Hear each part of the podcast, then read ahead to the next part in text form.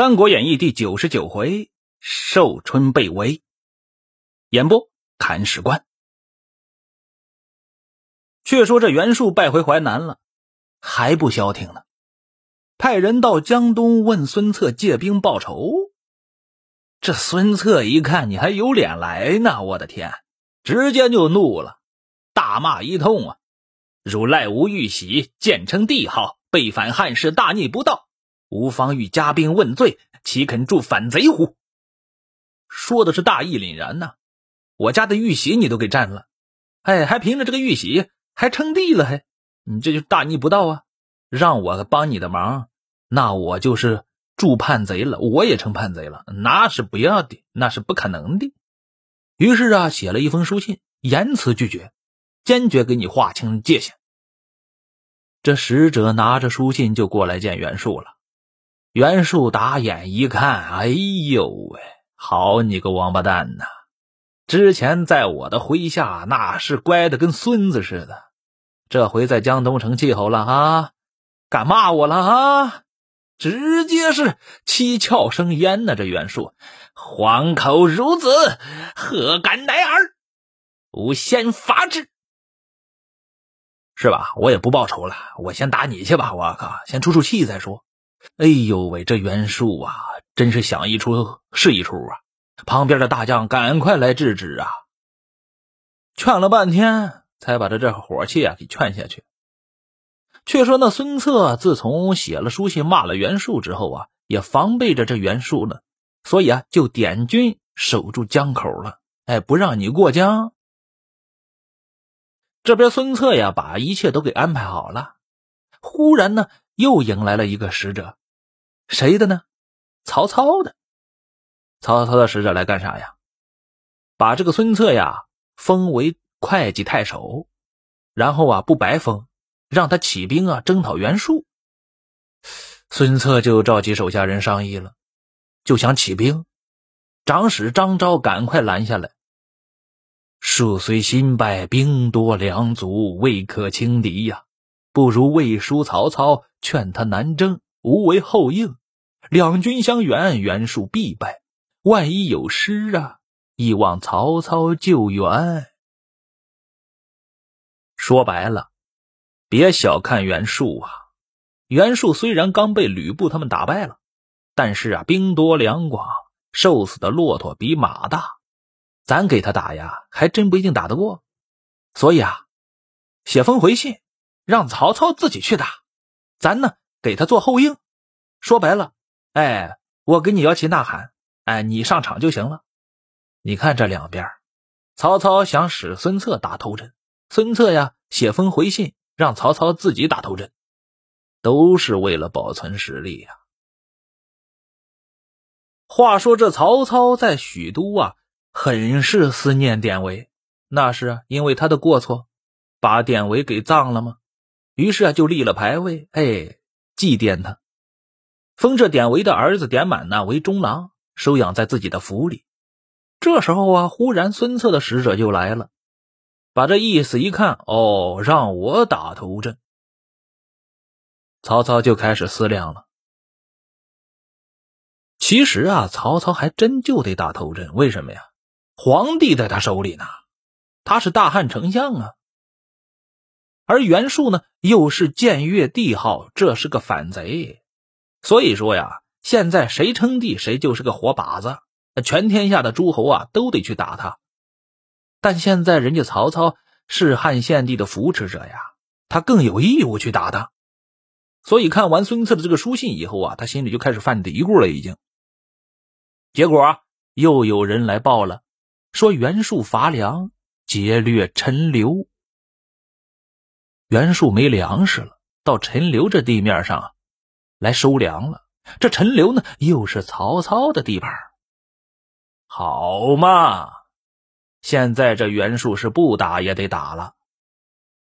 曹操就想着趁虚攻之，于是啊，就兴兵南征了，真的出马了，令曹仁守许都，其余大小将校都一起从征，马步军十七万，粮草辎重千余车呀。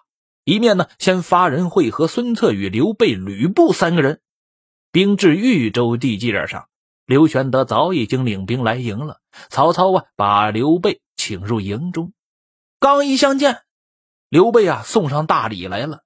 什么大礼啊？两颗死人头！嘿嘿，哎呀！曹操吓了一跳啊！哎呦，此事何人首级呀？刘备就说了：“此韩先杨凤之首级。”哦吼！上一回刚说到韩先杨凤刚帮着吕布把袁术给打败了呀。吕布刚上表封了他们两个人为州牧啊，怎么这就被刘备给砍了呀？曹操也有这个疑问，何以得知啊？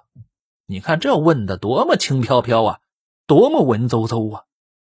你哪里砍来的不就完了吗？何以得知？嘿，刘备就说了。吕布令二人全驻宜都、琅琊两县，不意二人纵兵掠民，人人皆怨，因此备乃设一宴，诈请议事。饮酒间，置斩为号，使关张二弟杀之，尽降其众。今特来请罪。啊，原来是这样。这曹操就说了，其实曹操明白，两个人是不是在劫掠乡民呢？不知道。但是刘备肯定是把他们杀了以后啊，把部众全部都给兼并了，两边啊肯定是吞并的关系。刘备这是在扩充自己的势力呢。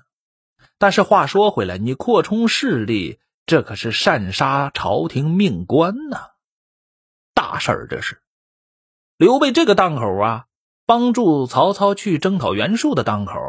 把这两个人头给拿过来，其实就是要挟着曹操，你得把我的行为合法化，要不然我怎么帮助你打袁术呢？曹操啊，一点就透，说了这么一句话：“呃，君为国家除害，正是大功，何言罪也？你做的对，我支持你。嗯，你这是为国家除害呢，这是功劳啊，怎么能说有罪呢？”哦，曹丞相这番话一说，刘备心里有底了。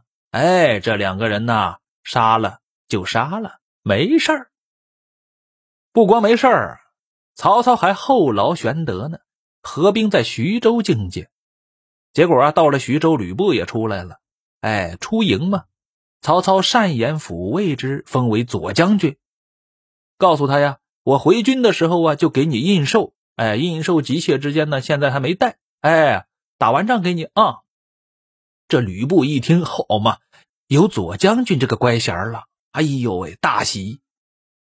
曹操于是分吕布一军在左，玄德一军在右，自统大军居中，令夏侯惇、于禁为先锋，征讨袁术。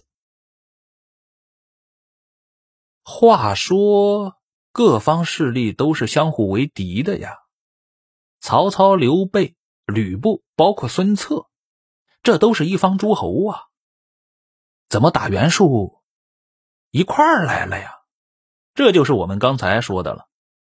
你可以发展自己的势力，可以高筑墙、广积粮，但是一定要缓称王。嘿，更何况称帝呀？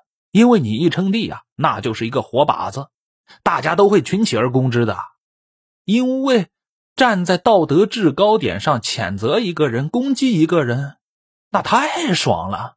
哎，打完了这个人还可以分地盘，谁不来踩一脚啊？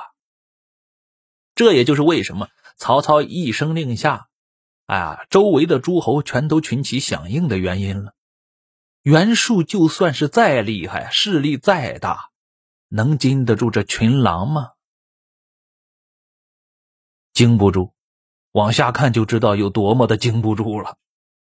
袁术听闻曹操的兵来了，令大将乔蕊引兵五万做先锋，两军会于寿春界口。乔蕊当先出马，与夏侯惇战不三合，被夏侯惇噗呲刺死了。